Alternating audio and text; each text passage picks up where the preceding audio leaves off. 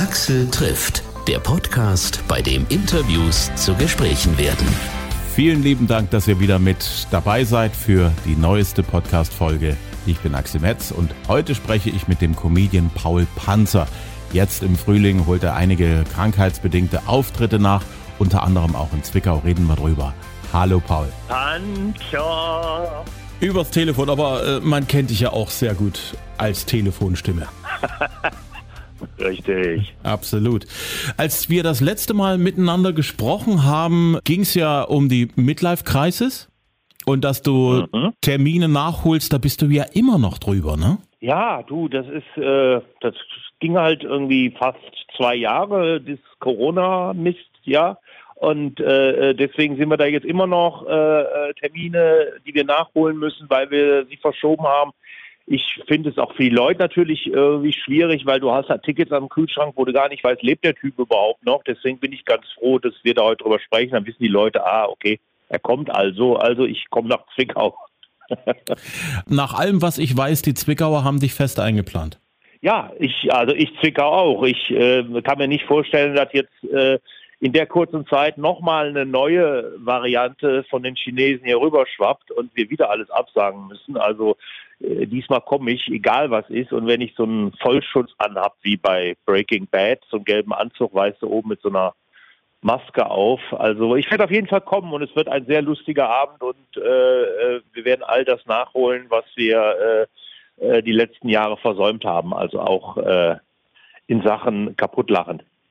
Das wird wirklich Zeit, weil äh, wenn wir mal so uns die aktuelle Lage angucken, so richtig schön ist es ja nicht. Es ist schön, wenn man einfach mal hier und da mal kurz abschalten kann vom Alltag und einfach mal das Zwerchfell ein bisschen trainiert. Auf jeden Fall, also auf jeden Fall. Also es ist äh, um es nett auszudrücken, wir leben in schwierigen Zeiten und da ist, äh, ähm, da ist es wichtig, wie du sagst, einfach mal abschalten und einfach mal äh, sich äh, zwei Stunden lang wegschmeißen vor Lachen und das gibt dann wieder Kraft und man kommt mal wieder ein paar Wochen lang äh, irgendwie über den Tag.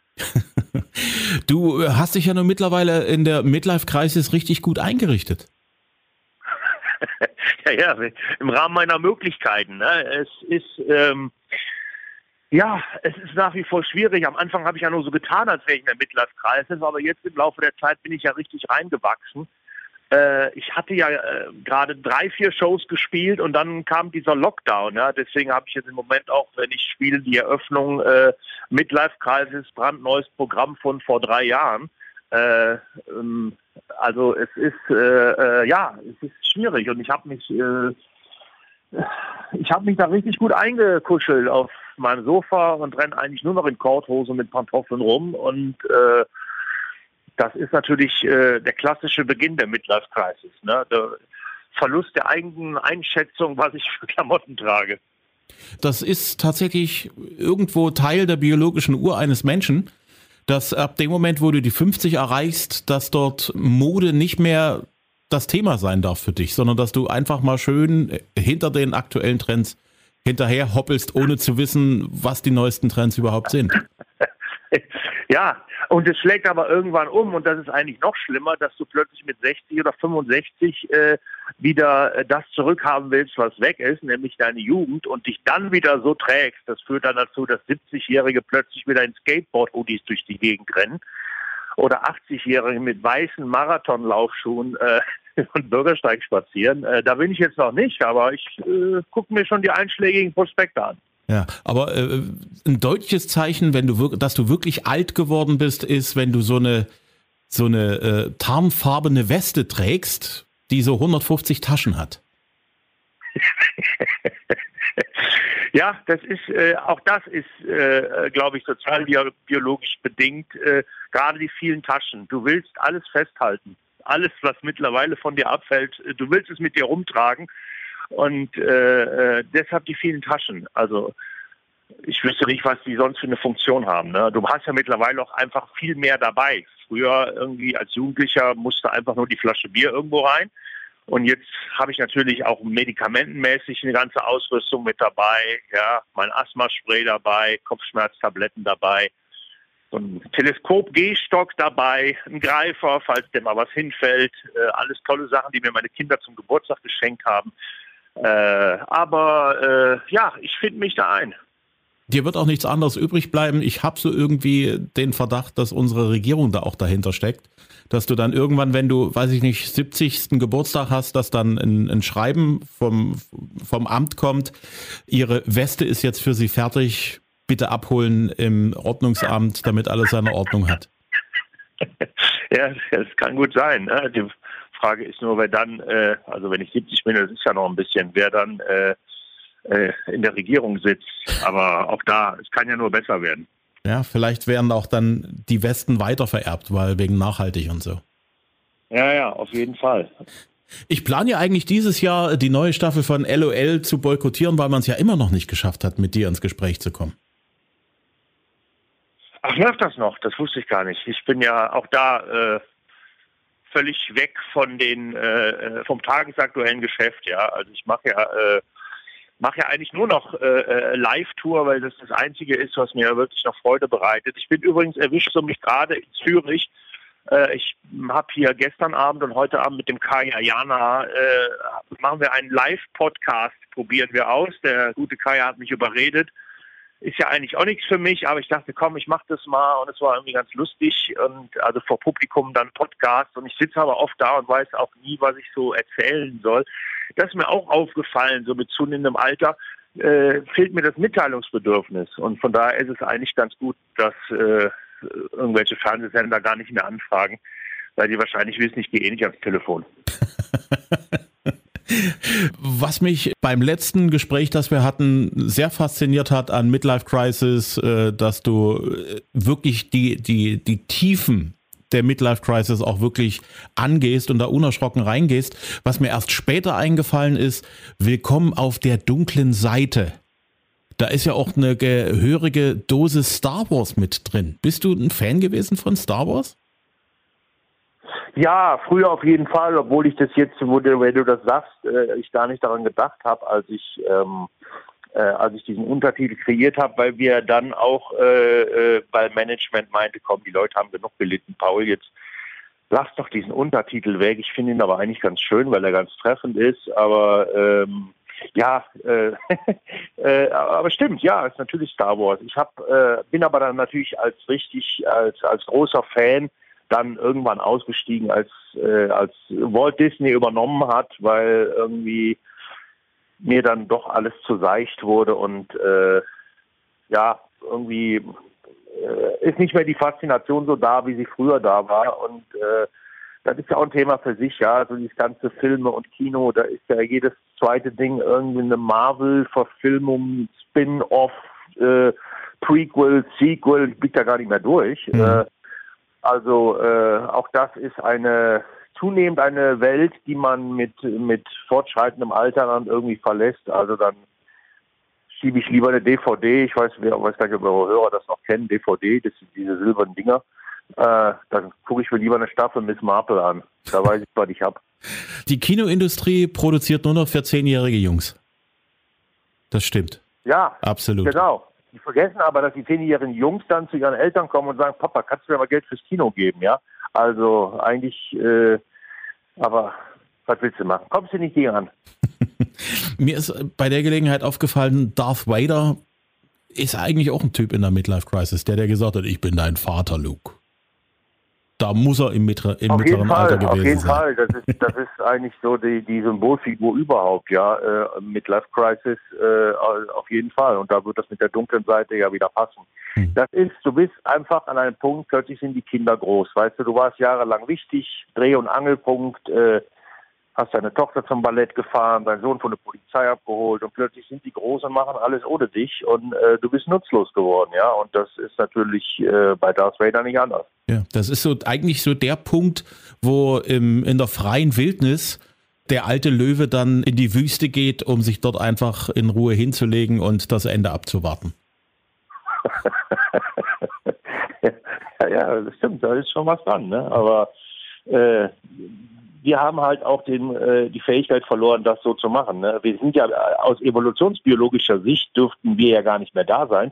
Äh, äh, geh mal in die Steinzeit, äh, ja, erectus, der war, der wurden die Männer 20 und mit 22 war es schon der Dorfälteste und älter wurdest du eigentlich gar nicht. Und heute werden die Männer 70, 80, 90, 100. Da sagt die Natur, ey, mit dem habe ich schon lange nichts mehr zu tun. Keine Ahnung, warum der hier noch über die Erde wandelt. Aber äh, das ist eben der Preis der Zivilisation. Du bist ja, während du mit deinem brandneuen Programm von vor drei Jahren auf Tour bist, ja schon wieder an der nächsten Nummer dran. Und der Wortwitz geht ja weiter. Also ich finde das einen sensationellen Titel, Apokalypse. Ja, ich äh, auch da äh, bin ich gern am Nerv der Zeit. Äh, ja, und äh, das war jetzt eigentlich oder ist dann die logische äh, ähm, die logische Fortsetzung, die dann, die, wenn man sich die Titel der letzten Programme anguckt, die, die den Deckel drauf macht, so. Und, ähm, und ab Herbst kommt dann ab Paul Kolypse mit dem äh, wegweisenden Untertitel Jede Reise geht einmal zu Ende. Und da soll sich jeder das bei denken, was er mag. Äh, ich hasse ja von Abschiedstouren zu sprechen und dann kommen die Leute nach zwei Jahren wieder und machen die Comeback-Tour. Also das soll mir nicht passieren. Von daher habe ich noch ein bisschen Bedenkzeit. Hm. Also es liegt ja in deiner Hand, wie lange deine Reise geht, auch wenn sie irgendwann mal zu Ende geht, ja. Hm, hm. Ja, das hast du schön gesagt. du bist ja schon ewig äh, dicke Tinte mit Mario Barth. Was ich noch nirgendwo rauskriegen konnte, ist, wie seid ihr beiden euch denn eigentlich über den Weg gelaufen? Oh, das war vor über 20 Jahren, war das beim Radio. Äh, ich habe bei einem kleinen Radiosender als, äh, das hieß damals Comedy, Comedy-Redakteur oder Comedy-Chef sogar, also klang jetzt toller als es war. Und ich habe da mich um den Quatsch gekümmert und äh, irgendwann war da dieser junge, freche Kerl aus Berlin, der ein Praktikum bei dem Sender gemacht hat. Und äh, das war der Mario und äh, ja, wir haben uns auf Anhieb verstanden äh, äh, und äh, ja, seitdem äh, ähm, hat sich auch nichts mehr geändert. Ne? Also Verrückte erkennen sich halt. Hm. Was hat der Mario denn beim Radio als Praktikant von dir gelernt? Ich weiß gar nicht, ob er überhaupt was gelernt hat von mir, aber äh, äh, die meisten Dinge und die Anlagen, die man braucht, um lustig zu sein, die hatte er ja schon. Und äh, ach, das war einfach so, ne, wenn man sich dann, wenn sich Leute finden, wo man sagt, ja, das ist eine Wellenlänge, das war dann direkt so und dann haben wir uns auch direkt da äh, in die in Anführungszeichen Arbeit gestürzt und, und rumgealbert und, und, und Quatsch gemacht und da war aber direkt klar, das wird dieses äh, Zwischenmenschliche, das wird über, über diesen Radiojob hinausgehen und äh, so kam es dann ja auch. Hm. Dass du beim Radio gelandet bist, ist ja irgendwie auch kein Zufall, weil so kannst du ja Quatsch machen, ohne dass jemand mitkriegt, wer du eigentlich bist auf der Straße. Ja, das stimmt, das stimmt. Hätte War, ich das mal so weitergemacht. Warst du, Nein, warst du, warst du wirklich so schüchtern?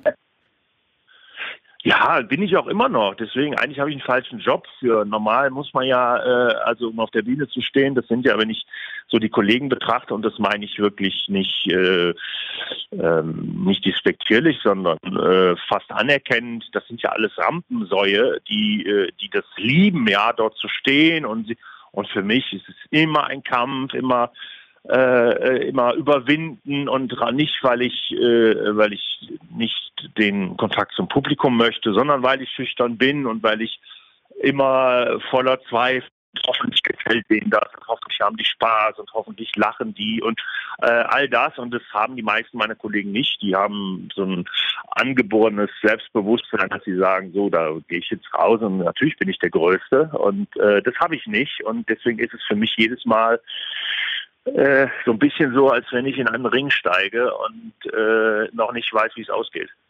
Hm, das kann ich gut nachvollziehen. So dieser Moment, bevor es losgeht, man möchte den eigentlich anhalten, weil nee, ich bin noch nicht reif, ich brauche noch fünf Minuten. Äh, Ir irgendwie kriege ich es jetzt nicht hin. Und danach ist ja auch so, wenn du sagst, heute war toll, hat Spaß gemacht, ich weiß nicht, ob wir das nochmal hinkriegen. Ich weiß nicht, ob ich das nächste ja, Mal wieder auf die genau. Bühne kann. Da ist halt immer, ne, nach dem Spiel ist vor dem Spiel und äh, das hört dann nie auf. Aber vielleicht ist es auch manchmal ganz gut, äh, sich einer Sache nicht so sicher zu sein, weil das gewährleistet natürlich, dass man immer sein Bestes gibt. Und das war immer mein Anspruch, auch wenn ich rausgehe.